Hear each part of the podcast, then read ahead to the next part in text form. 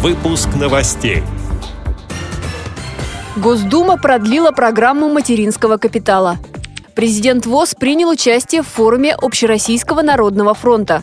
Губернатор Петербурга вручил государственные награды выдающимся горожанам. Незрячий тюменец разработал тифлоприбор для измерения уровня жидкости.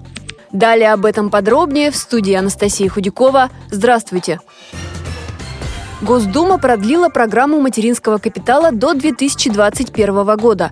Деньги можно будет потратить на приобретение товаров и услуг, предназначенных для социальной адаптации и интеграции в общество детей-инвалидов – Размер сертификата в 2018 году составит 453 тысячи 26 рублей. Также Госдума одобрила ежемесячную выплату в размере 10,5 тысяч рублей семьям, в которых с 1 января 2018 года родится или будет усыновлен первый ребенок.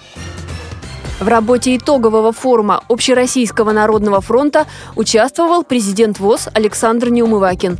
Он является экспертом рабочей группы Центрального штаба Народного фронта «Социальная справедливость», сообщает пресс-служба ВОЗ. Форум этого года получил название «Россия, устремленная в будущее». Встреча стала самой масштабной в истории движения. В ней приняли участие более 4 тысяч человек – активисты и эксперты, представители власти, журналисты. Работа форума шла на шести площадках, посвященных вопросам экономики, медицины, образования и другим темам. В Петербурге губернатор Георгий Полтавченко вручил государственные награды жителям города. Почетных званий, орденов и медалей удостоены представители самых разных профессий – ученые, инженеры, строители, врачи. Среди награжденных – начальник отдела по реабилитации и работе с местными организациями Санкт-Петербургской региональной организации Всероссийского общества слепых Надежда Тукилуш за достигнутые трудовые успехи, активную общественную деятельность и многолетнюю добросовестную работу ей присвоено почетное звание «Заслуженный работник социальной защиты населения Российской Федерации», передает общественный корреспондент филиала «Радио ВОЗ» в Петербурге Александр Гусев. Незрячий тюменец Евгений Жаданов разработал индикатор уровня жидкости. Первую партию приборов выпустили в Центре прототипирования Тюменского технопарка с помощью 3D-печати. Цена устройства не будет превышать заграничных аналогов. Как рассказал Евгений, индикаторы подарят тюменским детям с нарушением зрения.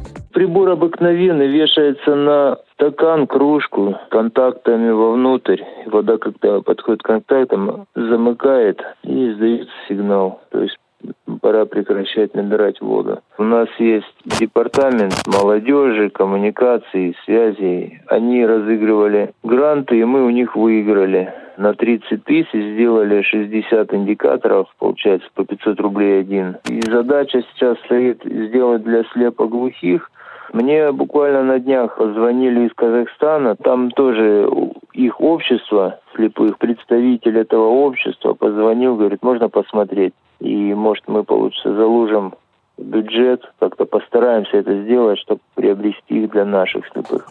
Общественному корреспонденту филиала «Радиовоз» в Тюмени Ирине Алиевой автор разработки Евгений Жаданов рассказал, что у него есть задумка усовершенствовать прибор и наладить производство на тюменском предприятии инвалидов по зрению. Эти и другие новости вы можете найти на сайте «Радиовоз». Всего доброго и до встречи!